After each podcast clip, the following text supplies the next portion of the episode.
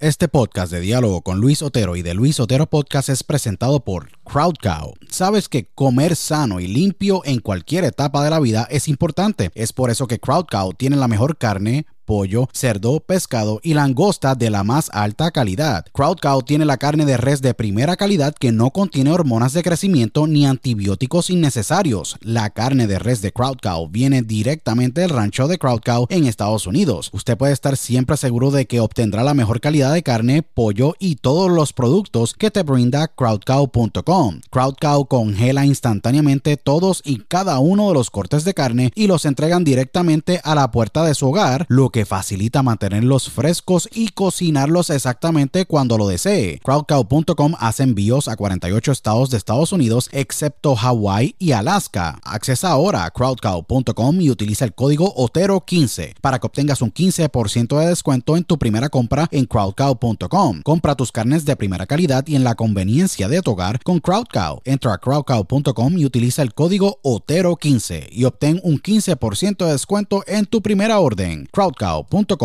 si padeces de estrés, ansiedad y otras condiciones de salud, tu solución es ThoughtCloud. ThoughtCloud.net manufactura el mejor CBD y los mejores productos derivados del CBD. ThoughtCloud tiene el CBD Isolate, CBD Full Spectrum, CBD en cápsulas, CBD en cremas y lociones, CBD en vapes de muchos sabores y los mejores CBD pre-rolls del mercado en sus sabores de Orange Crush, Dragon Fruit, Blueberry Splash y Sour Apple. El CBD de ThoughtCloud es espectacular y buenísimo, ya que tiene tremendos beneficios. Es 100% orgánico, ayuda a mejorar la ansiedad, estrés, bajar la inflamación, dolores crónicos, ayuda a la concentración y otras condiciones de salud. Visita thoughtcloud.net ahora para que hagas tu compra y utilice el código Otero en tu checkout o entra a dialogoconotero.com y accesa el link de ThoughtCloud en nuestro portal para que obtengas un 15% de descuento. Se los digo, ThoughtCloud ha sido increíble para mí y sé que lo será para ti. Nuevamente, accesa thoughtcloud.net y utiliza el código Otero cuando vayas a hacer tu checkout para que obtengas un 15% de descuento en tu compra. thoughtcloud.net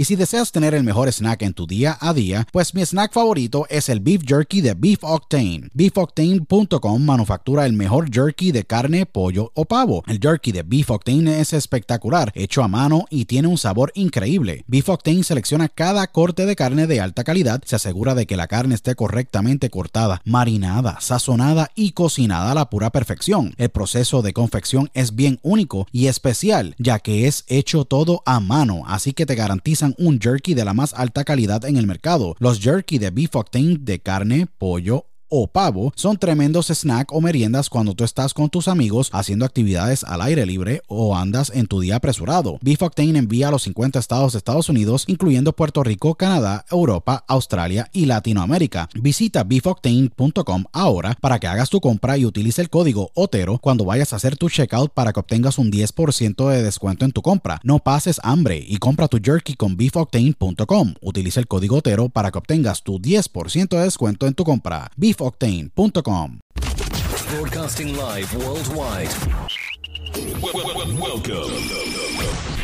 Are you ready? Welcome. Señoras y señores. Welcome. A diálogo con Luis Otero.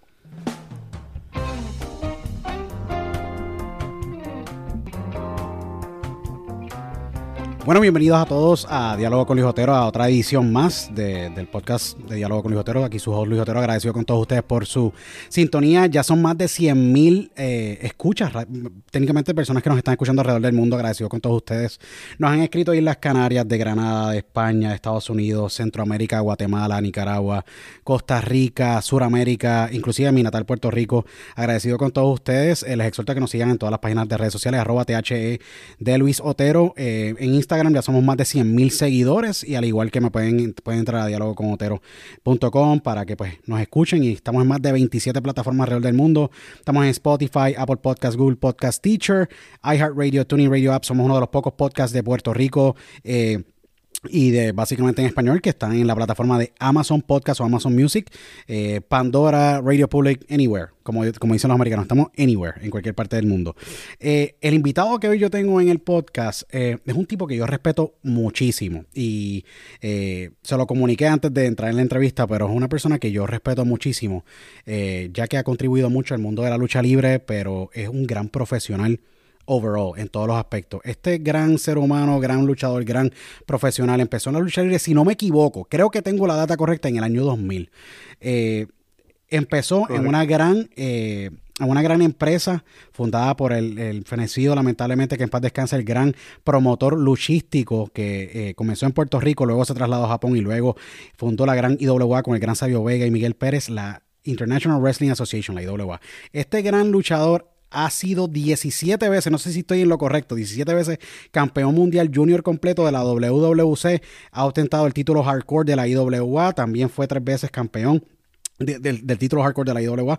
Fue también seis veces campeón junior completo de la IWA, también peso crucero eh, de la IWA, de la IWA también. Eh, ha participado y ha luchado en territorios como México, luchó para la AAA en el año 2014, eh, estuvo, ha estado en, estuvo en el Congreso, el Consejo Mundial de Lucha Libre en la WWC en Puerto Rico. Fue una vez campeón de Puerto Rico y dos veces campeón en pareja, una con Johnny Ringo y el otro con el gran luchador puertorriqueño El Cuervo y también ha sido campeón dos veces de lo que es la lucha extrema nacional en Panamá con el gran luchador mexicano Juventud Guerrera. Para mí es un gran eh, honor y placer tener durante el día de hoy al licenciado Armando Corbea, pero mejor conocido como el gran Tommy Diablo. Tommy, bienvenido a Diálogo con Luis Un gran placer tenerte en esta edición.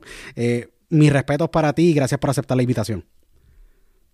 No, gracias a ti por, por darme la oportunidad, darme la, la, oportunidad por, por, estar en tu podcast, que ya veo que, que es conocido bastante este, por lo que acabas de decir, que te felicito. Gracias. Y gracias por esa tremenda presentación que me, que me acabas de dar y un saludo a todas las personas que están escuchando en el momento más adelante. No, seguro que sí, Tommy. Eh, wow, más de 20 años. Exactamente, se cumplen 20 años eh, este Se cumplen 20 años, este, en, si no me equivoco, entre agosto y septiembre se cumplieron 20 años de cuando debuté en la IWA. Eh, Tommy, ha sido una carrera brillante. Eh, tú calaste en mi, en mi vida de, muchas maneras, obviamente, como, eh, como rudo. Eh, bien pocas veces como babyface, pero como rudo. y creo que cargaste y ha sido el pionero para mí más grande que existe dentro de lo que es lo, que son los pesos, los, los junior completos dentro de lo que es la lucha libre empezaste en el año 2000, ¿cómo se da la oportunidad? Sé que entrenaste, si no me equivoco, con, eh, para mí uno de los mejores maestros de lucha libre que ha tenido Puerto Rico, el gran Isaac Rosario, que en paz descanse, ya no se encuentra con nosotros, pero eh, haces tu debut en el 2000 en la International Wrestling Association, mejor conocida como la IWA. Yo creo que cuando el territorio estaba calentándose de verdad, en el año 2000 eh, Sí, yo, yo creo, y, te, y perdona que te interrumpa no, seguro, eh, el el movimiento que hizo Víctor Quiñones, Sabio Vega, Miguel Pérez este, y los otros fundadores que hayan estado en el momento de IWA eh, fue el perfect, el perfect timing. Este, para ese tiempo estaban las famosas Monday Night Wars de, la WWE eh, F para aquel tiempo, creo, todavía, y WCW. Y sé que aquí en Puerto Rico había un, eh, un boom de lucha libre. Estaban las historias de Carly Colón con Rey González en aquel tiempo en, en lo que es el WWE y, y había un boom, así que qué perfecto que traer todos aquellos luchadores de WWE eh, a Puerto Rico, hacer esas casas grandes que hicieron en aquel momento la IWA y por ahí seguir. Fue un perfect timing, yo creo que, y ese fue el boom de la, de la IWA en aquel momento. Fue un perfect timing también para ti, porque entraste tú en este en esta era donde la, la, lucha libre tomaba un nuevo aire en Puerto Rico después de lamentablemente el suceso que ocurrió en 1987, si no me equivoco, 88, bueno, sí, 87, cuando lamentablemente pues sabemos toda la historia con, con Bruce Brody, el territorio cayó muchísimo debido a pues a ese triste suceso que marcó pues la y entró en las páginas negras de, la lucha libre en Puerto Rico, eh, Víctor Quiñones, Sabio Vega y Miguel se unen, crean IWA, tú empiezas en el año 2000. Tu primer feudo notable con el gran Lobo Andy Anderson y el gran ex WWE, eh, que después de eso pues estuvo solamente un poco tiempo luego en la WWF, en aquel entonces el gran Tiger Ali Singh. Eh, ¿Cómo fueron esos primeros días en la, en la IWA para ti? Eh, pues básicamente, el, como, como te digo, yo tuve mucha suerte, al igual que muchos de, los, de los jóvenes que empezamos para esa época en la IWA.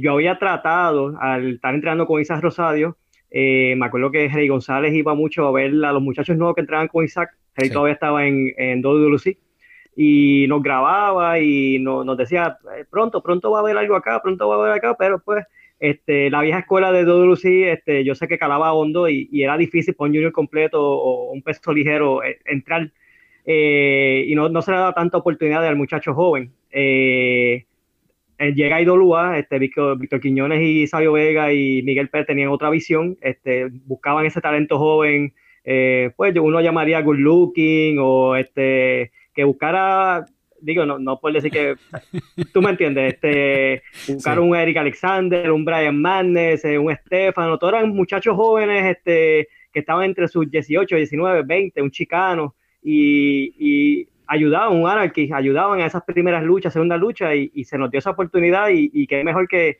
tener todo ese roster de veteranos, estaba Chiquistal, Víctor Bodyguard, Shane, eh, todos esos veteranos que estuvieron en algún momento en el Consejo Mundial de Lucha, este, yo llegué a luchar con Mohamed Hussein, que yo lo veía cuando yo era un nene, wow, Pulgarcito, este, toda esa gente este, nos dieron la mano y, fuimos conociendo, y sí, mi primer feudo fue con, con eh, no fue con Tiger Singh exactamente, fue con Steve Bradley. Wow, eh, seguro que sí, con el Bad Boy Bradley, si no me equivoco, Bad Boy Bradley, sí, seguro, seguro. Correcto, estaba el lobo y estaba otro muchacho que se me fue el nombre ahora, que era el vampiro. Este, ah, eh, eh no, era, no, era, Basago. Ah, ah, él había estado en, en, WC y había brincado y él era la pareja de, del lobo. Seguro. Pues básicamente yo tenía Bisago, tres Bisago, personas, Bisago, si no me equivoco. Bisago, Bisago, correcto. Seguro. Básicamente yo tenía tres personas que habían corrido ya, ya tenían calle. Steve Bradley era era, estaba contratado para aquel tiempo para WWF y Bisago tenía sobre 10 años de, experiencia y, Lobo no se quedaba atrás y, tuve esa suerte de caer ahí y de verdad que eso fue un aprendizaje desde el debut increíble. No, no me puedo quejar porque aprendí y yo, yo conocía inglés y entonces eso me ayudó mucho a, poder sacar lucha y, la experiencia que ellos tenían me ayudó un montón. Eh, Tommy, eh, tú has mencionado tremendos nombres aquí. Steve Bradley fue también profesor para la gran eh, Academia de Lucha Libre Steve Kern en Tampa. Tú sabes, tenías a Bisago, Andy Anderson que Andy estaba en un developmental deal en aquel, entonces, en, aquel entonces, porque obviamente Víctor tenía una gran relación con el gran Vince McMahon y básicamente el, lo que es hoy NXT, y mucha gente desconoce acá en Estados Unidos y en otras partes del mundo, IWA era el territorio de desarrollo donde estuvieron D'Lo Brown, y yo, yo te vi, yo te vi luchando con grandes, pero grandes, grandes nombres, de verdad. Aquí quizá mucha gente no conoce, pero este el dojo de Taka Michinoku, que era este una de las estrellas de, de WWF para aquel tiempo, que, hacía pareja con Funaki, aquel tremendo pareja que se los, con los Kayentai, correcto. Correcto, pues, pues Taka vivía en Puerto Rico literalmente, él tenía un apartamento allá en Isla Verde. Wow. Y este tuve la suerte de yo cuando yo tenía como 16 años, yo me acuerdo haber visto a Taka caminando por Isla Verde. Yo me crié en Isla Verde. Entonces yo perseguía a los luchadores. Y un día veo a este japonés y yo me acuerdo que yo en mi colegio decía, yo conozco a Taka Michinoku y allá se me quedaban mirando, ¿qué caramba es Taka, Michinoku?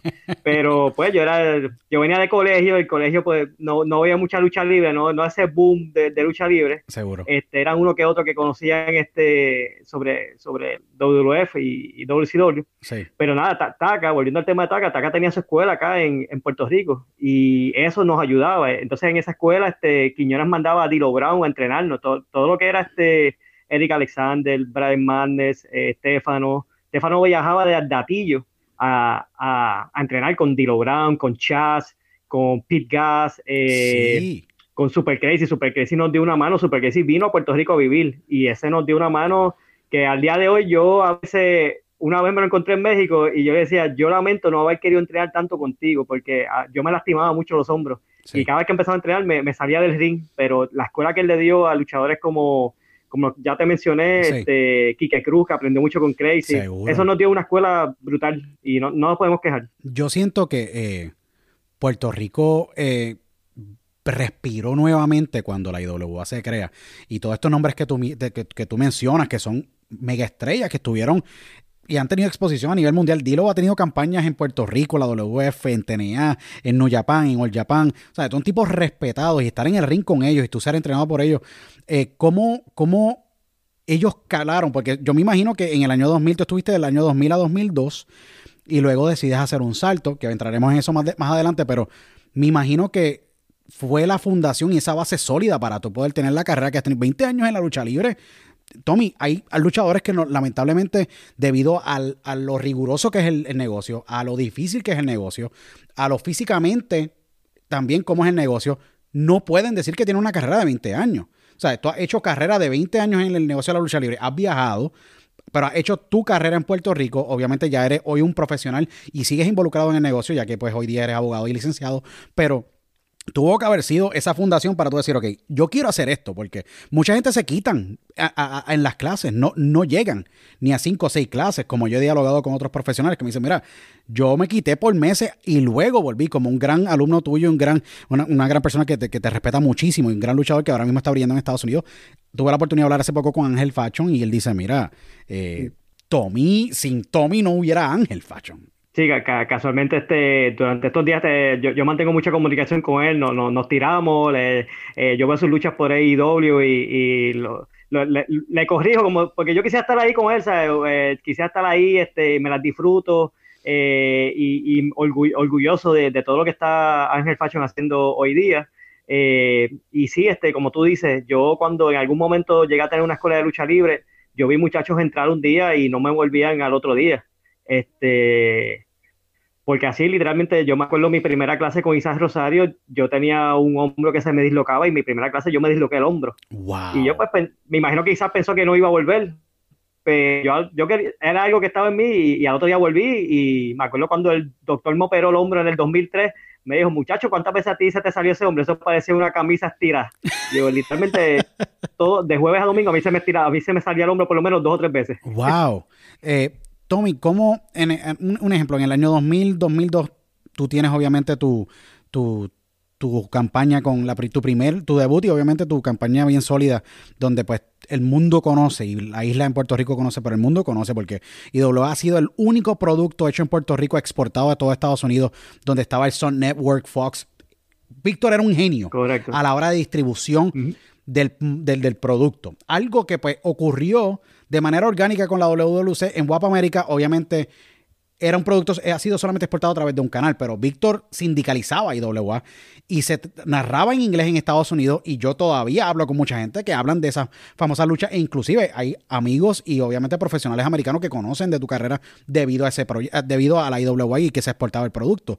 En el 2001 más o menos comienzas tú a darle forma a lo que fue tu primera corrida como campeón mundial junior completo. Si no me equivoco, si no me equivoco, tú me corrías porque eh, tú, eh, creo que en el año 2000, 2000, 2001 más o menos, si no me equivoco, como para noviembre te conviertes por primera vez campeón junior completo de la IWA, ganándole a Andrés Borges en un evento en Yabucoa. Ese evento. Eh, te, voy a corregir ahí. Sí, corrígeme. yo, yo le gané a Sean Hill. A Sean, Hill. era la pareja de Andrés Borges. Seguro, wow. That's crazy. Sí, Sean Hill. Entonces, yo le gané el campeonato a Sean Hill, pero lamentablemente hacía como, como un mes o dos meses anteriormente, yo me había este, lastimado el, ligamento anterior cruzado de la rodilla derecha. Oh, wow. Y pues uno, uno chamaco al fin, joven, se cree que, que es Superman. Y yo pensaba que pues, eso se cura solo ya los doctores me habían dicho que, que no, que se había que operarlo. Y yo, ay, por favor, yo, yo tengo 18 años, eso se, oye, pues, yo para qué tiempo, perdón, tenía 20, eh, eso se cura solo. Y no, no se curó solo. Literalmente en esa lucha de Sean Hill me lo volví a lastimar y a la semana este, ya este, tuve que hablar con la gerencia y, tuve que entregar el campeonato.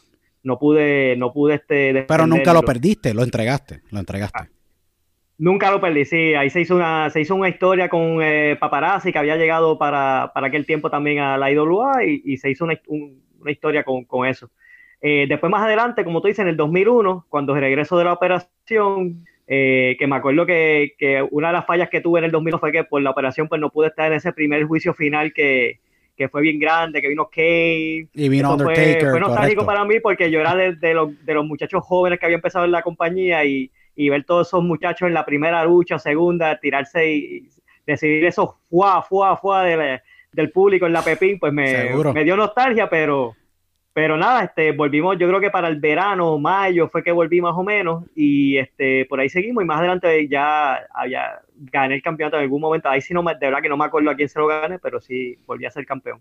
Eh, cuando te coronas campeón nuevamente, y en esa segunda corrida, ya que la primera fue bien corta, ¿Qué significó para ti tener ese título? Yo sé que eh, en aquel entonces tú estás, tú estás viviendo en el momento, pero jamás pensaste que tú ibas a convertirte, ese título se convirtió en algo, algo que yo creo que para muchos como nosotros y para las personas que te vimos en todas estas canchas llenas en Puerto Rico y a través de obviamente la televisión en Estados Unidos y otras partes del mundo, ese título se convirtió en algo que tú te llevaste al corazón porque te convertiste en el, en el verdadero junior completo más grande que ha existido en Puerto Rico de en esta época, en la época de IWA y y lo digo porque tú decidiste no luchar por un título universal, no decidiste tomar otro título, dijiste, sabes que yo me voy a echar esta división encima y voy a elevar el título lo más alto que yo pueda, que es algo que hay que respetar muchísimo, Tommy, porque muchos luchadores decían, ok, mira, sabes que tengo el título, yo quiero ser campeón universal o quiero ser básicamente campeón mundial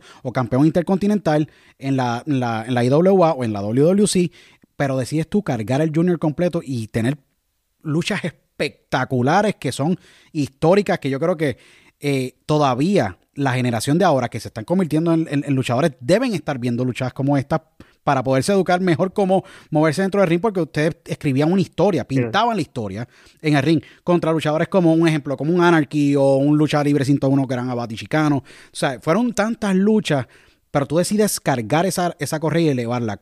¿Cómo es que nace ese, ese amor por la división junior completo? Porque eh, no es normal eh, un luchador decir, sabes que yo voy a coger esta división y la voy a, la voy a elevar lo más que yo pueda.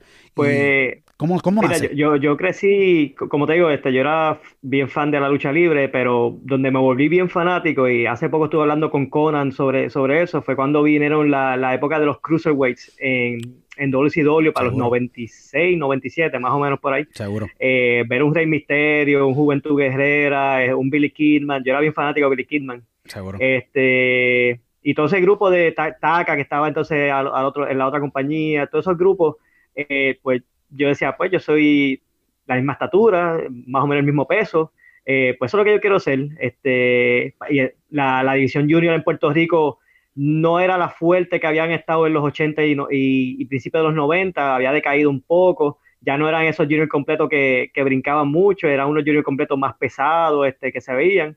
Y pues tuve esa oportunidad y, como tú dices, también tuve la suerte de tener grandes retadores, que, que grandes luchadores que, que, me ayudaron en ese ring a, a, formar esas tremendas, tremendas luchas. Y me volví en, en que yo quería ser un, el rudo número uno en cuestión de esa división. Cómo cargarla, este, cómo proyectar. Yo, yo visualizaba este, que si yo hacía lucir bien al otro, esa lucha iba a quedar buena. y y quizás muchas veces me acuerdo que la gerencia me decía, oye, tú no haces mucho en el ring. Y yo, no, yo lo que, el que yo quiero que haga más es el otro. Yo me voy a encargar de que, de, de que la gente me odie y, y, que el otro sea el que, el que, el que brille. El día que yo sea eh, babyface, pues entonces yo quiero brillar. Pero por ahora yo quiero ser el rudo eh, odiado, estilo 80, como pienso siempre he pensado que debe ser. Este, hoy día lamentablemente hay muchos rudos que quieren brillar más que el técnico y, y a veces eso como que un poquito difícil convencer a la gente ahí. No, definitivamente. Y yo creo que eh, hacías menos en el ring, te cuidabas más físicamente, no tenías que hacer tanto esfuerzo. Yo creo que también ayuda mucho a mantener, eh, mantener tu físico y no tan solo eso, evitar tantas lesiones. Yo tuve una oportunidad de hablar con Jesse Ventura no hace mucho también y Jesse Ventura decía, si yo podía trabajar el público por 15 minutos y hacer lo que me abucharan o me gritaran sin yo tener que tirarme a la lona o hacer una llave o hacer una suplex, pues yo ganaba porque me le estaba dando 15 minutos de salud a mi cuerpo para poder obviamente no tener ningún tipo de lesión, pero fueron interesantes esos años donde tú pues tú, tú trabajaste. Fíjate, ahora que tocas ese tema, eso que acabas de decir, yo lo vine a aprender, aunque gente como Sabio, Huracán Castillo, Miguel, Chiqui, Víctor, Chen, todos estos veteranos me lo decían, uno joven, volvemos a lo mismo, ah, yo me tiro de allá arriba y no me pasa nada y uno está eh, uno quiere proyectarse en el público de que uno puede hacer más que todos esos veteranos y, y que después de por la noche digan, mira, te viste a Tommy lo que se tiró de allá arriba. Lo malo de eso es que son lesiones y el cuerpo no aguanta eso este, más adelante. Pues yo aprendí en el 2002 cuando piso Capitol por primera vez eso, porque en Capitol se trabajaba con camerinos separados. Y wow, okay. era algo que, que tú ibas a aprender a trabajar el público, no a trabajar la lucha. Y, de verdad que eso fue, esos 6, 8 meses que yo estuve en Capitol en ese momento, fue la experiencia más grande que me ayudó a cuando yo volví en el 2003 a IWA, me ayudó a catapultarme a sacar mejores luchas, porque ya no solamente trabajaba en el ring, sino trabajaba al público.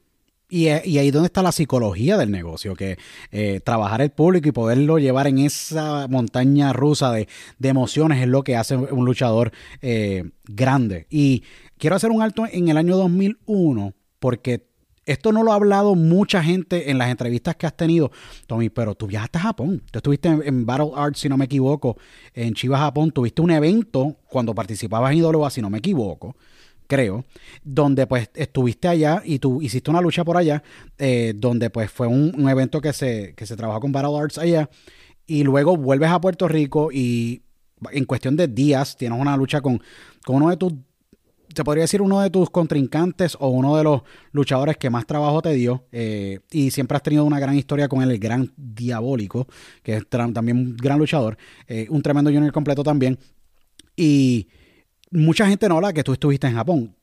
¿Cómo fue esa eh, eh, viajar por lo menos aunque sea por una lucha en Japón? Debe ser un logro espectacular porque todo el mundo habla de Japón. Todo el, todos los japoneses estuvieron en Puerto Rico, Mr. Pogo, Kendo Nagasaki, eh, todo lo que era el Ninja Express, todos estuvieron en Puerto Rico y hablan, y Puerto Rico era un territorio que estaba conectado muy bien con Japón. Viajaste a Japón, ¿cómo fue la experiencia allá? Ya que no has hablado mucho de esa experiencia, Tommy. Pues mira, eh, tremenda experiencia. Este, tuve la oportunidad de estar dos veces en Japón. Eh, como tú dices, la primera fue en el 2001, si no me equivoco. Sí. Eh, tú tienes, tú, tú tienes los detalles mejor que yo. Este, eh, para aquel tiempo, pues, Víctor Quiñones mandaba a muchos luchadores de Puerto Rico para, para Japón. Eh, entiéndase, este, a Banderas, Apolo, este, Brian estuvo por allá. eh, un sinnúmero de luchadores que, que- que gracias a las conexiones que tenía Quiñones, este, fue para allá. Eh, yo era el campeón junior para aquel tiempo y entonces eh, vamos allá, a- se, me, se me hace, se me da la oportunidad de ir a, a la Japón y sí, tuvimos un evento en Battle Arts, eh, allí hay un luchador para aquel tiempo que es como un hermano para mí que se llama Pablo Márquez Oh, y wow, seguro Pablo, ha sí. con- Pablo ha estado conmigo desde que yo tenía como, como 12 o 13 años, Pablo ha estado corriendo conmigo para arriba y para abajo. Y casualmente él estaba en Japón porque él era el maestro de la escuela de Taka. Oh, y entonces wow. estaba viviendo en Japón, llevaba como un año viviendo en Japón. Sí. Y hice pareja con él y otra, otro, otro luchador, no me acuerdo el nombre, este, siendo campeón de, de, de IWA. Eh, no fue la mejor lucha. eh, yo estaba verde todavía, no, no, no tenía ese entrenamiento de Japón, pero obviamente sí, me lo disfruté. Para que una anécdota de, de esa cartelera, este, Battle Arts te- eh, era como un híbrido de lucha libre y artes marciales. Correcto. Y en ese evento este, conocí a- al famoso Alberto del Río enmascarado, porque él estaba haciendo las peleas de artes marciales para aquel tiempo. Y las hacía enmascarado, si no me equivoco, las hacía enmascarado. Las hacía enmascarado, que yo le, me acuerdo que yo le pregunté a Pablo, pero ese muchacho es good looking, ¿por qué él hace enmascarado? Y ahí fue que Pablo me explicó, no, él es mexicano, él es el, el nieto de tal persona, el sobrino de tal persona, y, y uno va entendiendo la, eh, el por qué. Seguro. Y, y sí, cuando, cuando Alberto Río salió enmascarado, que yo se quería caer eh, en el estilo japonés, cuando te digo, Seguro. eh, en ese. Así que fue tremenda experiencia. Después tuve la experiencia en el 2000, eh, si no me acuerdo, me acuerdo que fue el evento que Someratitus rompió taquilla en el, en el Coliseo de San Juan, en el Roberto en, en Clemente. Roberto Clemente, aquello fue una cosa. Mira, yo todavía me acuerdo Pues, de esa otro- noche. Fue otra cosa. Fue otra cosa. Otro show que me dolió no haber estado porque yo estaba en Japón para aquel tiempo. Quiñones me había enviado a mí con eh, otro luchador que se llamaba Golden Boy. Seguro. Eh, y allá estuve, y allá estuvimos aproximadamente dos meses en la escuela de Taka. Y ahí aprendiendo, entrenando, etcétera. Ahí tuve la oportunidad, este, que no mucha gente no sabe, pero luché en un evento de, de New Japan, gracias a Taka, este, que Taka me invitó, este, y tuvimos este Taka, eh, yo, yo haciendo pareja, eh, yo en contra de Taka, este, haciendo pareja con Nosawa. Este, Oh, que wow, estuvo en Puerto Rico, estuvo en Puerto alguna- Rico. en algún evento. sí, hizo una, si no me equivoco, hizo una, una lucha X en Puerto Rico. Creo que fue en el Correcto, Coliseo. correcto. En el, Coliseo- en el, esta- en el estadio eh, Roberto Clemente Walker de Carolina. Eh, Roberto Clemente, correcto, Sí, correcto. eh, una, una lucha que para muchos es desconocida. Yo me acuerdo muy bien que fue tremenda lucha. Si no me equivoco, estaba Blitz involucrado en esa lucha. No sé si, no, si estoy correctamente acordándome de mente. Y creo que estuviste involucrado en esa, en esa lucha. No me, si no me equivoco, estabas eh, Nosawa y habían otras personas más. Pero en la lucha X fue eh, espectacular. Algo con la cual pues tú también eh, coqueteaste y trabajaste varias de esas luchas que siempre yo en la Pepín me acuerdo, si no me equivoco, hubo una lucha X que estuviste y las caídas eran aparatosas, de verdad. Yo decía, estos tipos cómo se componen su cuerpo en, en segundos para seguir la lucha. Eh, una eh, anécdotas de esas luchas X, yo nunca gané una lucha X, este, pero me encantaban este, trabajarlas, este, siempre era el momento de hacer brillar a, ese babyface. Me acuerdo que, que, con Blitz, Blitz fue una prueba grande para mí. Yo, yo, yo al principio no quería trabajar con Blitz, yo, yo entendía que él no, eh, pues, eh, yo en mi ignorancia, yo, yo me acuerdo que yo decía, contra, me tienes luchando con este muchacho como que la gente como que no lo coge, se me ha hecho difícil, se me ha hecho difícil, pero de verdad que Blitz fue de esos contrincantes que poco a poco fue pegando con el público, la gente lo fue queriendo, yo más me odiaban y, y al día de hoy este, somos grandes, ¿sabes? Este, panas en ese sentido. Y me acuerdo la primera lucha X la hacen porque TNA hace una allá en, en, Universal cuando hacen un evento, y, pero entonces aquí la traen. Incluso eh, era Blitz y Chris Sabin. Chris Sabin era. Oh, sí, Chris Sabin era. Son un mega luchador, seguro que sí. Un, eso es como yo le digo, un World Trotter, un, un Globetrotter. Chris Sabin ha luchado en Alemania, Inglaterra, Estados Unidos, Japón, México, en todos lados. Seguro que sí en Puerto Rico. ¡Wow! Sí, Chris Sabin. Pues esa primera lucha X eh, fue bien gracioso porque obviamente aquí lo criollizan todo y entonces a nosotros no nos pusieron una soga allá arriba, nos pusieron unos cables, unos tensores que nosotros las manos se nos estaban pelando eh, bien alto. Este, me acuerdo que Sabin decía, ¿qué rayos es esto? Este, pero la trabajamos y lo mejor de todo fue que al final de esa noche, Blitz, de esa noche en adelante fue que Blitz pegó sea, la lucha quedó tan bien trabajada con la historia que Blitz fue un boom de ahí, que de ahí seguimos sacando buenas luchas más adelante. No, es que es espectacular porque Blitz y tú hicieron pareja y luego obviamente la historia cambia. Y ahí es que básicamente se desarrolla esta gran riña de tantos años, pero de luchas espectaculares, ¿me entiendes? ¿Y quién diría que aquel muchacho que no pegaba, eh, que yo me acuerdo que a veces yo, yo, lo miraba y no había reacción? Me acuerdo muy bien ver eh, los tapings de, de IWA y decía, contra, años después fue campeón undisputed, como se le puede decir. La única vez que pues ha habido eh, un título de WWE en las manos de un luchador de la IWA, mientras el título de la IWA se encontraba en las manos de Blitz. So que es bien, eh, sí, como yo digo, otro de estos famosos eh, ángulos que si se hubieran hablado en la oficina hubieran resultado espectaculares para el negocio. Pero eh, sí, se convirtió en un... Y yo nunca lo visualicé en esa magnitud. Yo siempre pensé que iba a ser un junior completo o un cruiserweight, pero me probó completamente Oye, con mucho error. Yo me frustraba porque a mí en las carteleras me gritaban, mátalo, mátalo, mátalo. Y yo decía, oye, yo soy el rudo y esta gente quiere que yo mate al, al babyface y yo me frustraba y yo llegaba atrás al camerino y hablaba con la gerencia y le decía, mano, el muchacho como que está difícil, pero me lo seguían poniendo, eso era, tómalo, tómalo, tómalo, tómalo, y poco a poco, de verdad que empezamos ahí a tener esa química y, y la gente a comprarlo hasta que llegó esa lucha X y explotó. Y ahí de por ahí para adelante nadie paró Blitz. No, seguro que sí. Fue, ha sido un gran, un gran, gran talento y eh, pronto lo tendremos posiblemente con, con, el favor de Dios en, en el podcast. Obviamente es un, un gran talento, si no me equivoco, radica actualmente en el estado de la Florida, así que si nos estás escuchando Blitz, eh, mis, respetos también para ti. En el 2003, eh, tú ya pues estuviste un año, si no me equivoco, en la WWC, fue un año, me imagino, de aprendizaje, otra gerencia, otra filosofía de camerino, eh, otro tipo de manera de cómo operar el negocio, es la, empresa de, mayor, de mayor trayectoria, se, se, tendría que decir, dentro del negocio de la lucha libre en Puerto Rico, pase lo que pase, haya pasado lo que haya pasado, eh, todas las malas eh, cosas que han dicho, las buenas cosas que han dicho, hay que darle respeto, llevan muchísimos años en el negocio, estás desde el 2002-2003 allá en la WLC, eh, te ves involucrado en luchas muy, muy importantes dentro de lo que es la, la, la WLC.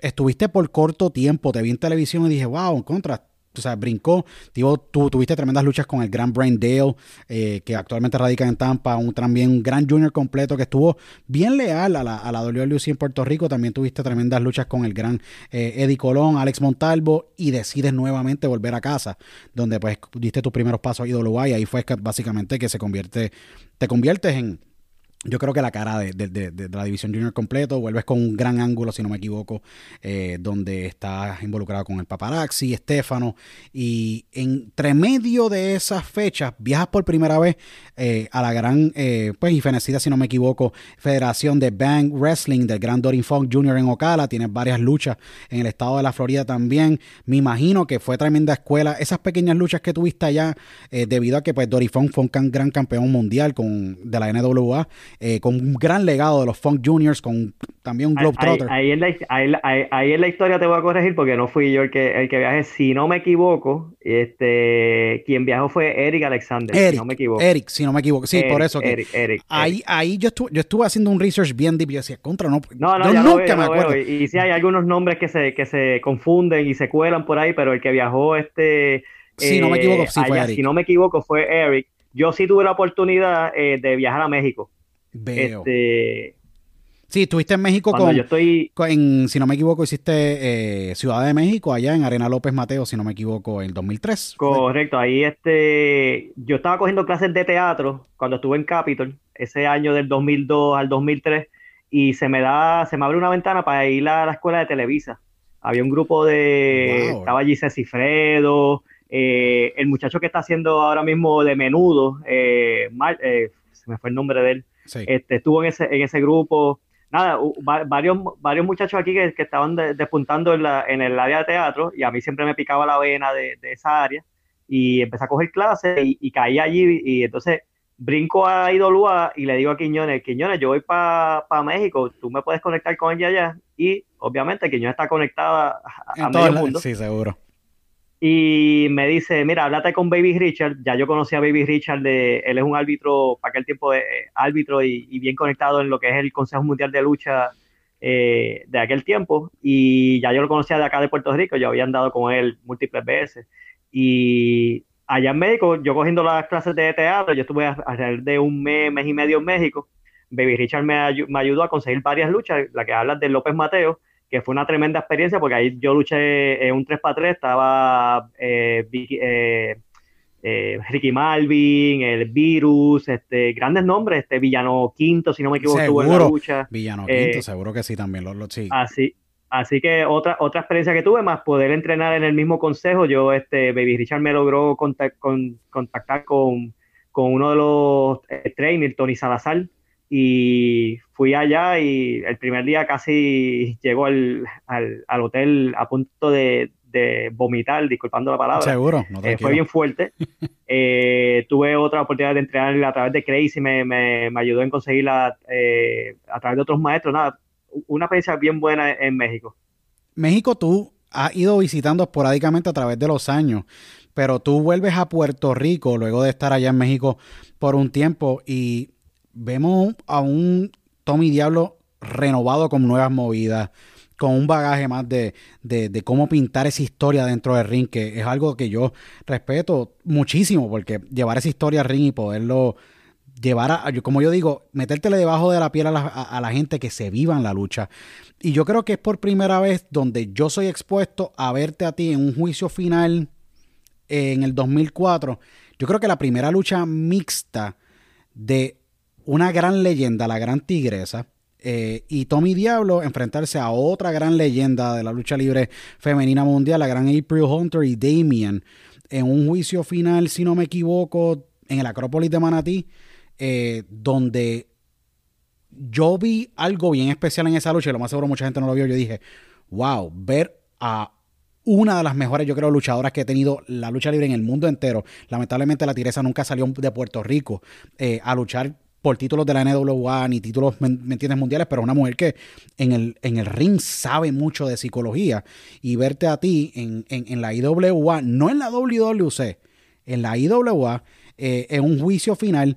¿Cómo fue la experiencia, Tommy, de tú eh, haber estado en México, en todos estos países, pero luego volver a Puerto Rico y decirte, mira, te vamos a poner una lucha de parejas con, con la tigresa y usualmente tú estás con haciendo pareja con un Cyrus o un Superátomo o con cualquiera de estos grandes nombres de la división junior completo y decir, mira, vas a tener una lucha contra April Hunter y Damian en juicio final. Eh, no es la, la lucha tradicional que tú vas a ver en, un, en una, en un, ¿cómo se puede decir? Un pay-per-view, pero fue una lucha espectacular. A mí me gustó mucho. Eh, ¿Cómo fue la, la, la, la, química?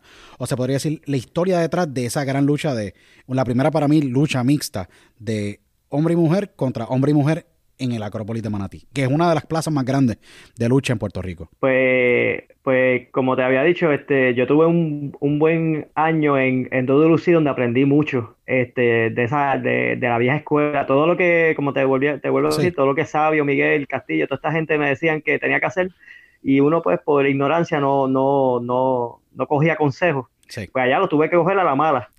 Y, y, aprendí mucho de Conan, de, de, Carlos Colón, de, de, todos estos veteranos que me decían, haz esto, haz esto, haz esto, haz esto, haz esto. Y ahí uno va captando, captando, captando, captando, hasta dice, contra, eh, eh, así es que se trabaja. Eh, y, y, digo, contra, así es que me decía sabio que trabajara.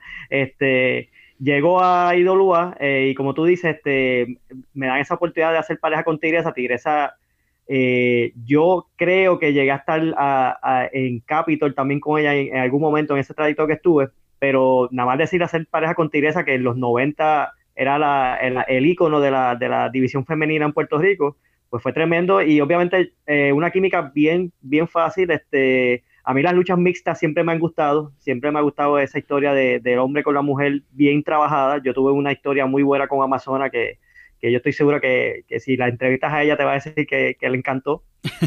este Fue de mis, de mis mejores historias en la, en la lucha libre. Y sí, este, y el Hunter era tremenda luchadora. no estoy seguro si, si, está ahora todavía luchando, pero este, eh, eh, eh, ella, ellos, ellas dos tuvieron un gran feudo y en el poquito tiempo que estuvieron, y, fue tremenda. Y como tú dices, un juicio final en, Acrópolis Manatí, cualquier cosita que hacíamos, aquello se quería caer. No, me imagino. fue, buena experiencia. No, definitivamente, definitivamente. Tommy, de, de, de en tu carrera, eh, tú has obtenido un montón de, títulos, pero de todas las personas que tú has tenido la oportunidad de, lograr estar en ese ring, porque para estar en el ring con otro luchador tiene que haber un respeto, una química, él te tiene que cuidar, tú te tienes que cuidar, tú tienes, obviamente tienen que montar esa historia y, requiere de mucha confianza, mucho respeto, pero saber trabajar el arte bello y precioso que lo que es la lucha libre que tanto nos apasiona.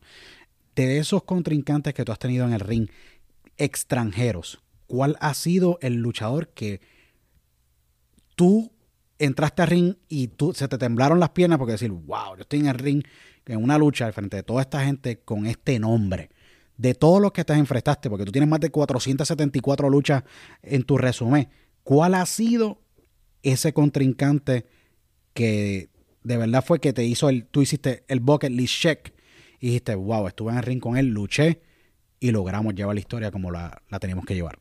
Me la pusiste difícil porque sí este, tuve la oportunidad de, de luchar con varios. Este, yo creo que uno que tú, que, que debo mencionar, este, no, fue la mejor lucha del mundo, pero solamente porque yo era fan de él desde los noventa y pico, cuando él, él estaba en su apogeo, fue Billy Kidman. Este, llegué a luchar con él en el, bueno, no tengo la fecha exacta, 2002, eh, perdón, 2007, por ahí aproximadamente.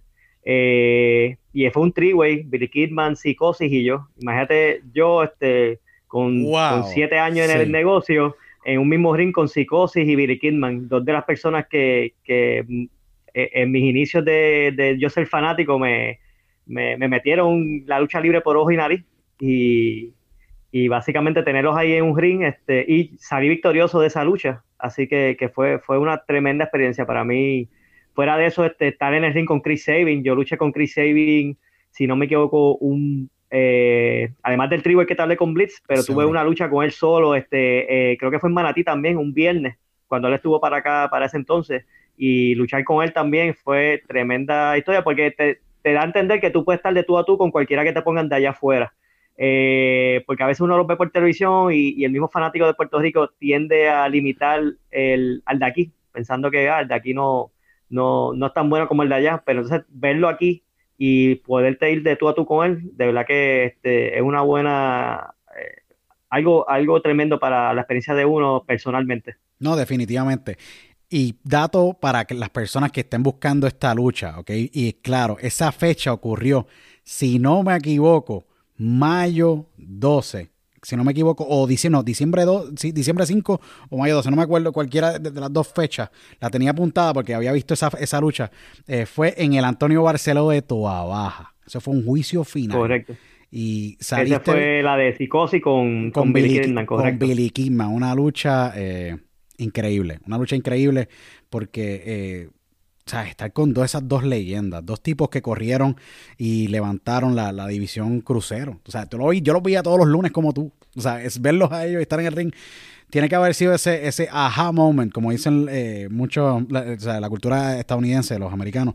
Tiene que haber sido yo me imagino que esa noche tú, la adrenalina no continuaba y tú decías, yo no puedo dormir. O sea, estuve con estos dos tipos que sí, son no, este fue, Fue, al igual la vez que estuve en Panamá haciendo pareja con Juventud Guerrera, fue otra, otra noche muy memorable para mí. Este, la química que, que logramos de encender el público en Panamá, de verdad que, que nos, nos, abrió las puertas para, me abrió las puertas para yo seguir yendo a Panamá. Yo fui a Panamá aproximadamente cuatro veces corrida y, y y es mucho decir para, para, un talento como yo en cuestión de, de, no tan famoso internacionalmente, pero en Panamá es, es, esos dos años que estuve yendo, este, calé bastante bien allí en el público. No, eh, yo te iba a hablar de eso mismo, esa era mi próxima pregunta sobre eh, esa relación especial que tú tienes con Panamá, porque tú oh, has obtenido títulos allá, tuviste los títulos de pareja con, con el Gran Juventud Guerrera, otro pionero más crucero eh, que ha viajado del mundo entero y que pues a través de los años tenido grandes luchas. Eh, ¿Cómo es el público de Panamá? Porque el público de Puerto Rico, hermano, tiene la sangre caliente. Tú sabes, en Puerto Rico, yo digo que la gente, y yo lo he hablado con un montón de leyendas a través de los años, y me hablan de que el fanático, me decían, el fanático de Puerto Rico era peligroso. Yo llegaba de Estados Unidos, como me, dijo una vez Stan Hansen, eh, eh, en una conversación que tuve hace varios años atrás con él, me dijo, yo llegaba a Puerto Rico al aeropuerto y nos íbamos a Isla Verde. Pero cuando íbamos al estadio Juan Ramón Luriel de Bayamón o cualquier casa, eh, se podría decir, cualquier estadio o coliseo en Puerto Rico, decía, yo tenía miedo de bajarme de la guagua y entrar al camerino rudo. Me estaban vendiendo piedras afuera de la, arena. Estaban los fanáticos ready para... O sea, estaban, ya la gente estaba They were built up. La gente allá en Puerto Rico tiene la sangre caliente. ¿Cómo es el fanático de Puerto Rico versus el de Panamá y otros mercados en la cual tú estás? Porque el de Japón es bien callado, respetuoso, eh, bien, bien educado en cuestión de que ellos aprecian la lucha. En México son bien calientes como Puerto Rico. Los veo más o menos similar. Pero ¿cómo es el fanático en Panamá con la lucha libre? Mira, por lo menos de, los públicos que yo he podido visitar, este, de los países que he podido, como tú, como tú dices, en, en Japón son bien tranquilos. Japón, este eh, te llevan a comer, te, dan regalos, este, aunque tú seas el, rudo, el técnico, te, visualizan como, no, no un dios, porque hay unos cuantos que pudieron ser dioses allá. Seguro. Pero sí, este, como una, una te, tratan muy bien. El de México es caliente. Sí he escuchado historias de que anteriormente era mucho más caliente. Cuando entiendo que ahora está más, este, eh, conocen más del negocio, eh, de los insights del negocio, pues entonces están más, más, más suave ahí. El de Panamá es bien parecido al de Puerto Rico porque Panamá es un público virgen, en el sentido de que no conocen mucho del negocio. Eh, y eso fue lo que me ayudó a mí grandemente esa primera vez que yo fui a Panamá.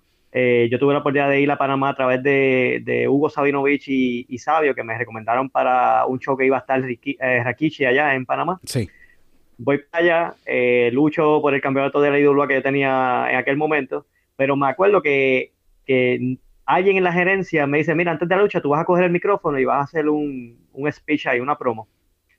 Y ahí fue que, que tiré una promo muy buena, este, y literalmente la gente empezó a tirar cosas para el ring, este, cuando yo gané la lucha se enojaron, y yo dije, wow, me acuerdo que algo bueno en cuestión de experiencia mía, este, cuando regreso para el backstage, Rikichi me dice, no sé qué dijiste, pero calentaste a la gente bien, bien brutal. Y pues viniendo de una persona como Rikichi, ya tú sabes, este, yo estaba con la gloria en las nubes. Entonces, pero eso me ayudó a que un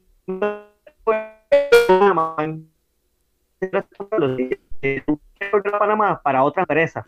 Y ahí fue que me dicen, vas a venir con Juventud Guerrera, este, para acá, hacen la historia. Y también hice mucho bien bueno y de ahí seguí, volví a Panamá como dos o tres veces más porque de verdad que el público me, me odiaba. Hubo una vez que me tiraron con un botellón de, de estos de, de Coca-Cola, estos litros de Coca-Cola este, lleno de agua. Wow. que tuve la suerte sí, que me es rozó peligroso, es peligroso. la es cabeza, no me llegó a dar, pero me rozó. Wow. Y ahí mismo yo dije, para el cara, por aquí mismo me voy y, y caí en el camerino en cuestión de nada. No, es que ese es el detalle. Yo, que, que es bonito escuchar de, de Panamá que también el, el- el fanático es caliente, porque eso es una de las cosas que el, el- el luchador se lleva. Eh, todas las veces que yo he escuchado a Dodge Mantel, un gran, gran persona que trabajó contigo por muchos años, que tú estuviste bajo su tutela también, eh, cuando pues en los tiempos de IWA también, para mí el mejor buque que existe en la historia de la lucha libre, by far, y él hablar también del fanático puertorriqueño. Él, él dice, yo viajé el mundo entero, pero en Puerto Rico el sucio Dosh Mantel pegaba demasiado. Igual, Tommy, tú cortabas promo sábados y domingos. Yo estaba en la cancha el próximo sábado y era Junior completo. Yo, yo quería ver la lucha Junior completo porque el mensaje tú lo llevabas de una manera tan y tan, tan, te podría decir que llega, me- yo, ah, te voy a bien sincero, yo te oí muchas veces, yo decía, pues, y decía, este tipo, este tipo, este, tú sabes, ¿cómo va a ser que este tipo le dijo esto, le dijo esto a Chicano? ¿Sabes? Yo me lo, yo me vivía la lucha libre y, mano, tú el papel de rudo te lo llevaste al corazón, porque yo creo que fuiste campeón 350 días una vez, si no me equivoco, del Consejo Mundial de Lucha Libre, eh, como junior completo. Mano, y tú te metías debajo de la piel de la gente a un nivel de que te odiaban. Yo escuchaba cosas y barbaridades en la Pepín Cestero y te odiaban. Sí, no, este, este, tu- tuve muchas veces, obviamente, este, las malas palabras y esos apellidos que te ponen de, de sobrenombre y todo eso.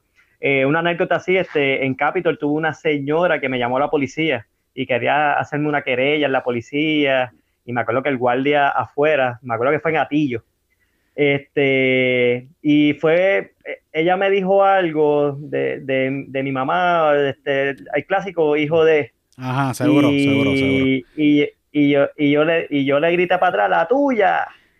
Y eh, por alguna razón, pues ella llama a la policía, que yo le había faltado el respeto. Entonces, el cuento de ella, en aquel tiempo, este, eh, fue que la mamá de ella tenía cáncer. Y al yo ¡Ea, mencionar la tuya, pues, pues obviamente yo no sé, yo no sabía nada sobre eso. Y el guardia me decía, pero chicos, pídele perdón. Y yo, chacho, si yo le pido perdón, pierdo mi, mi odio. No le puedo pedir perdón. Y ella no se quería ir hasta que yo dije, mira, fui a donde ella y le pedí disculpas y nada, después ella estaba súper súper buena gente conmigo. Sí. Y yo esta condena de casi me mete preso. y pues así, esas historias así. No, es que, es que debe ser bien cool. Eh, tú sabes, tú estar en, en ese lado donde tú ves que el fanático es, es tan, es tan caliente. Eh, Tommy, eh, ya casi más o menos concluyendo, tú sabes, porque hemos hablado un montón de esos retos dentro de, de la lucha, de ser luchador. ¿Cuál es el reto más grande tú en Puerto Rico siendo luchador? Porque viajar la isla entera, tú sabes, yo a veces yo veía que la cartelera hoy viernes era toda baja, sábado era en Mayagüez, luego estabas en Cabo Rojo. Yo a veces decía, contra estos tipos guiando solo en la carretera, saliendo súper tarde de la arena para volver a su casa, para el otro día volver a salir. ¿Cómo tú puedes con esa carga? Y adicional cogiendo los cantazos, sillazos y grabando televisión, más tú yendo a la universidad, porque vamos a hablar de eso brevemente, eh, y ya mismo, ¿cómo, cuál, es el reto más grande de un luchador en el negocio en Puerto Rico? Eh, adicional de estar en la carretera todos los fines de semana sin parar. Mira, básicamente el reto mayor es mantenerse físicamente estable, mentalmente estable. Eh, mientras tú no te lastimes y, y mentalmente estés bien, va- vas a progresar mucho y escuchar, y escuchar consejos de los veteranos. Fuera de eso, este, los viajes en la carretera sí, este, eh, son dos horas muchas veces los domingos, este, lo- los, jueves y viene aquel momento que luchábamos de jueves a domingo, incluso hubo semanas que luchábamos de miércoles a domingo, pero uno quería llegar porque estaba, IWA estaba en su boom, este, o WC estaba en su boom y, y uno quería llegar y, y despejar la mente, el, el- área de backstage de un luchador y el mismo ring, uno despeja mucho la mente, yo que era rudo la mayoría de mis veces, de las veces, me encantaba porque cualquier estrés que yo tenía lo, lo, lo- se lo tiraba para atrás al público y el público me respondía y eso para mí pues era un, me liberaba el estrés. No, Este, definitivamente. pero sí, los viajes, hace poco hice un viaje para Rincón con mi esposa y nos veníamos riendo, pues yo le decía, diantre, yo hacía estos viajes toda la semana y, lo hacía rápido. Hoy me duele ya de ir de casa que yo vivo en Carolina a, adorado me duele. no, y es que esos tiempos se viajaba muchísimo. Eh, lamentablemente todavía la lucha libre no ha comenzado en Puerto Rico debido a la pandemia, eh, que esperamos que pronto ya, esperamos que pronto nuevamente la lucha libre vuelva a Puerto Rico, obviamente, y se empiecen a levantar, obviamente, nuevamente los luchadores que, que radican allá en Puerto Rico. Yo sé que tú estás bien involucrado con el negocio. Eh, en el proceso de tú ser luchador, ¿de cuál para ti fue el mejor compañero? Yo sé que han habido, y no sé si voy a hablar de esto, pero sé que han habido tremendos compañeros de camerino para ti. Y hay muchos que te educan, te enseñan el negocio, como esa ética de, de, ser un buen compañero y no mirarte a ti nada más, sino mirar el negocio. Algo que muchas veces, eh, pues en esta época, se interpone por los egos y un sinnúmero de cosas.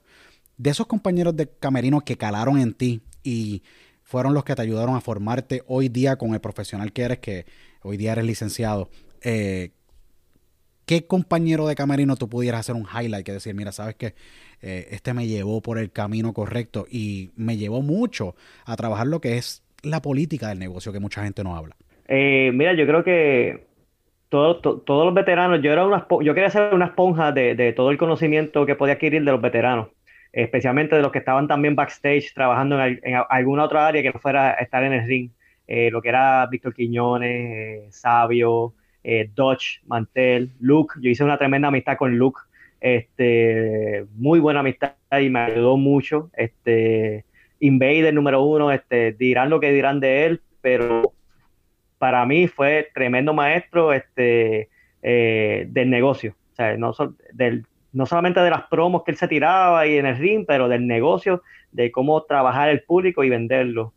Carlos Colón, cada uno me, me Conan, cada uno me, daba algo adicional, un Ricky Santana. Y yo, a, mí me ayudó mucho que como yo era del área metro, usualmente se iban conmigo en el carro, yo me iba con ellos en el carro y estar dos horas de aquí, de, de Carolina a Rincón, a Moca, hablando del negocio, pues me ayudó el Bronco. El Bronco fue... Ese yo iba, ese yo iba ese habla, hasta por los codos. Y entonces yo iba todo el camino oyendo historias. Y, cada uno tenía una historia diferente. Es que debe ser bien, esa es la universidad. Tú estabas yendo a la universidad de la lucha libre. Sí, eh, literalmente. literalmente en todos esos viajes. Y que te ayudaron a formarte a ti como, como luchador. Eh, Tommy, ¿cuándo, es que tú decides, eh, adicional de ser luchador y estar teniendo esta carrera brillante, decides tú entrar a la universidad y formarte hoy día como, como el licenciado eh, y abogado que eres eh, y decides, obviamente, nunca has abandonado el negocio, siempre lo llevas en tu corazón y, lo trabajas, ya que pues tienes un, rol prominente, si no me equivoco, eh, en la liga y has estado envuelto con otras organizaciones. ¿Cómo te formas como abogado siendo luchador? Yo decía, yo cuando me enteré que te formaste como, como licenciado abogado, yo dije, wow, este tipo estaba luchando todo el tiempo, este tipo estaba yendo al gimnasio, este tipo estaba entrenando, más estaba yendo a la universidad, más estaba cogiendo reválida, que la reválida de, para ser abogado es bien complicada. Y yo decía, wow, cómo este tipo tiene tan, tú sabes, se está dividiendo en tantas partes para poder dedicarse a, a, pasar la reválida, que la rivalidad tú te tienes técnicamente que aislar para poder tú aprender y poder educarte y poder pasar esa rivalidad y poder tú graduar como licenciado, porque hay muchos que lamentablemente pues no la toman tan seria y se cuelgan la primera vez o la pasan en la segunda o nunca la pasan, porque dicen esto es bien fuerte. ¿Cómo tú pudiste balancearte tú como profesional, como padre hoy día, como esposo, como, como abogado hoy día y poder tú hacer la correr dos carreras, ser luchador y ser abogado hoy día? Pues primero le, doy las gracias a mis padres que, pagaron una buena educación este, cuando estuve en, colegio. Eh, después fue bien frustrante para ellos, porque cuando yo termino el colegio, yo me graduo de, la Academia Perpetuo Socorro. Oh, wow, de, de, Puerta Tierra, seguro que sí. De Puerta Tierra, seguro que sí. Yo estudié en pues Providencia. ah, ok, pues, pues, la, pues este, la mayoría de, mi, de mis compañeros se fueron a ser doctores, abogados, este, ingenieros, etcétera, maestros, lo que sea. Pero yo quería ser luchador. Este, yo entré por, por, yo fui escogido en la Universidad de Puerto Rico en la área de premedicina, porque pues en ese momento pues yo aunque no quería hacer nada, nada más que luchar, pero me inquietaba la, la medicina, quería ser doctor. Este, pero empezó a coger las clases de lucha, tuve esas oportunidades de IWI, del Consejo Mundial de Lucha, Y uno de los errores más grandes que cometí en, ese, esa, esa primera etapa fue que dejé la universidad. Tuve como dos años, eh, me, me, fui, me acuerdo que fue la primera vez que yo vi a mi mamá llorar. Eh, yo le dije, tranquila, que iba a ser luchador y luchadores son millonarios y, y todo eso, tú tranquila. Este, sigo mi carrera de luchador, consigo uno que otro trabajito por el lado, hasta que aproximadamente llega el 2010 y mi hermana, que es abogada, este, tengo varios familiares que son abogados, pero mi hermana me dice, mira, ya la lucha no está como, antes, eh, ¿qué tú vas a hacer? Y pues, yo le digo, pues dime que, que terminaste la universidad y, y, vamos, que yo te tengo oficina aquí conmigo. Y entonces nada, me metí mano, terminé la, la, universidad, me metí en la Politécnica, este, porque quería terminar rápido. Tenía unos cursos trimestrales de, de contabilidad, que era el, área, a mí siempre me han gustado las matemáticas. Sí. Y me metí por el área de contabilidad y tan pronto en el 2013 este, me gradué, pedí este, pedí este, que me, me entré a la escuela de Derecho de, tuve la suerte de entrar a, a, la, a la escuela de Derecho de la UPR. Oh, wow. eh, fue la única que, que, tiré, dije, yo no me quiero meter en deuda, no tira más ninguna más que ahí. Y tuve la suerte que me escogieron, me llamaron y del 2013 estuve hasta el 2017. Y sí, este fue bien fuerte, porque para ese tiempo también mi esposa en el 2014 tuvo a mi primera nena. Seguro. Eh, sí. Después más adelante me acuerdo que en el 2016 ya yo estaba medio quitado de la lucha, por, por la, obviamente por los estudios, le pido a Carlos Colón, mira, me voy a quitar un tiempo porque ya por ahí me falta mi último año y después voy a, estu a estudiar para las reválidas. Más yo tenía un trabajo por el lado. Y estaba yo haciendo tres cosas a la vez, lucha libre, mi trabajo, más, más este, los estudios.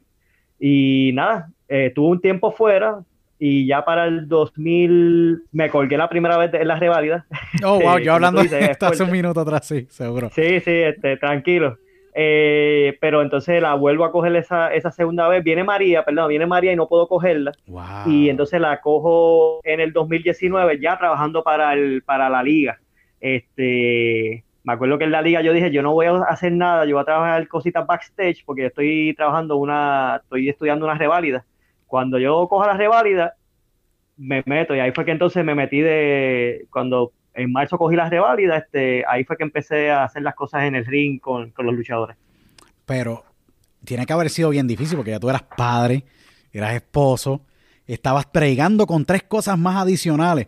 Yo soy padre, esposo, soy partner en una empresa, más adicional tengo eh, eh, el podcast y tengo obviamente un negocio de consultoría también. Es complejo mananciarse uno para poder crecer a niveles profesionales. Eh, es buscar el timing. Este, yo tuve otra nena, tengo, yo tengo dos nenas, en el 2018 tuve otra nena, así que tenía otra bebé wow. ahí este, corriendo. Seguro. Pero sí, es buscar el timing, este a mí me ayudó, me ayudó bastante, aunque no lo creas, colgarme la primera vez, porque me supe, supe lo que venía bien en las revalidas, supe dónde, cuáles eran mi, mi, las fuerzas que tenía y, la, y, las debilidades, y por ahí me encargué de, estudiar y, y, y nada, y, ahí estamos.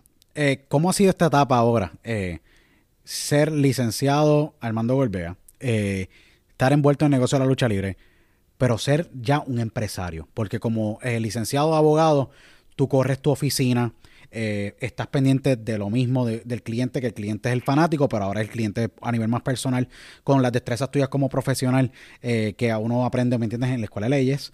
Eh, ¿Cómo ha sido esta nueva etapa de Tommy Diablo y como empresario y ahora viendo el negocio de una manera muy diferente, me imagino, porque eh, después de todos estos años tú dices, wow, mira, ahora esto corre así, las legalidades son acá, eh, así es como yo visualizo, crezco profesionalmente. ¿Cómo ha sido esta etapa ahora ya siendo licenciado? Me imagino ya, ya la revalida está en el pasado, ya puedes ejercer y estás ejerciendo hace tiempo ya, eh, pero ¿cómo ha sido esta etapa? Me imagino que mucho más gratificante porque todo lo que te has propuesto lo has logrado que debe ser algo increíble para sí, ti. Sí, ha sido, ha sido, por lo menos yo trato de trazarme metas y, y, y lograrlas en lo que, en lo que, en lo que pueda, eh, obviamente. Este, trato de dar el 100% para llegar a esa meta trazada.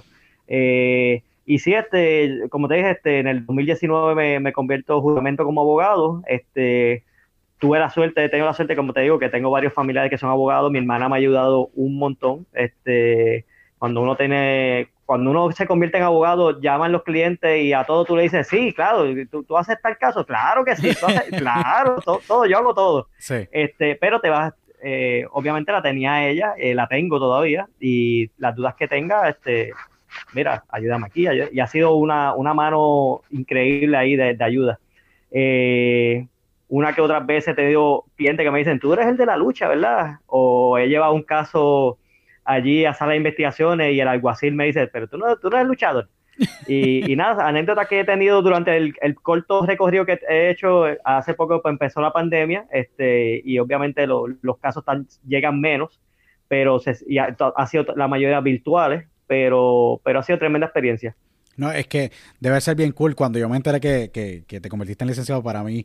Yo me imagino que decía, que tiene que ver, pero yo me sentí bien orgulloso porque yo también, obviamente, fui a la universidad eh, y tener y poder ver a alguien que tú no crece viendo eh, y luego, pues, eh, creciendo en la vida es, algo súper cool. ¿Qué le falta a hoy día a Tommy Diablo por hacer? Es padre de dos niñas hermosas, esposo, licenciado, 17 veces campeón mundial junior completo. ¿Qué le falta? ¿Qué te falta por hacer, Tommy? ¿Qué más te falta a ti? Mayormente, como te digo, eh, la, una de las metas que no he podido lograr, pero está en camino, es eh, yo saqué en el 2019 la licencia de promotor. Eh, era algo que yo hablaba con Víctor Quiñones montado en un avión cuando le preguntaba qué, qué es lo que hace falta para ser promotor, cómo uno hace esto cuando hablaba con Víctor Llovica, con Carlos Colón, etcétera. Todo eso este, se me metió en la cabeza y siempre ha sido mi meta hacer un show como el boom que tuvo IWA en su, en su momento o, o Capitol. Eh, el año pasado llegué a trabajar algunos eventos con, con la liga y nada, eh, yo creo que esa, una meta mía es poder llenar un coliseo y decir contra lo, lo hice yo.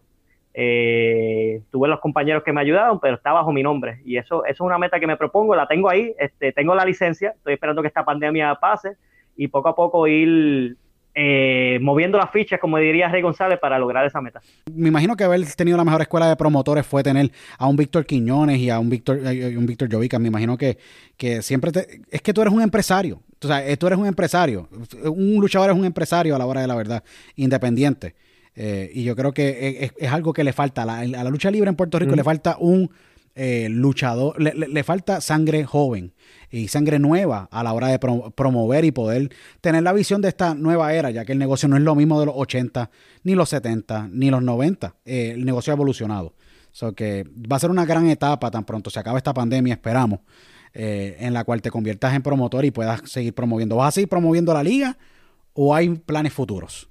Eh, mira, este, lo de la liga se dio este, eh, una discusión que de la gerencia conmigo este, en aquel momento. No, no sé cuáles son los el futuro de la liga ahora mismo. No, no he tenido conversación así, porque en verdad, pues ahora con la pandemia hay que esperar a que todo se normalice. Eh, eh, el que te diga que hay lucha libre o que está o que viene lucha libre por ahí pronto te está mintiendo, porque no hay una orden ejecutiva que, que diga ya pueden hacer deporte de contacto, etcétera, etcétera, etcétera.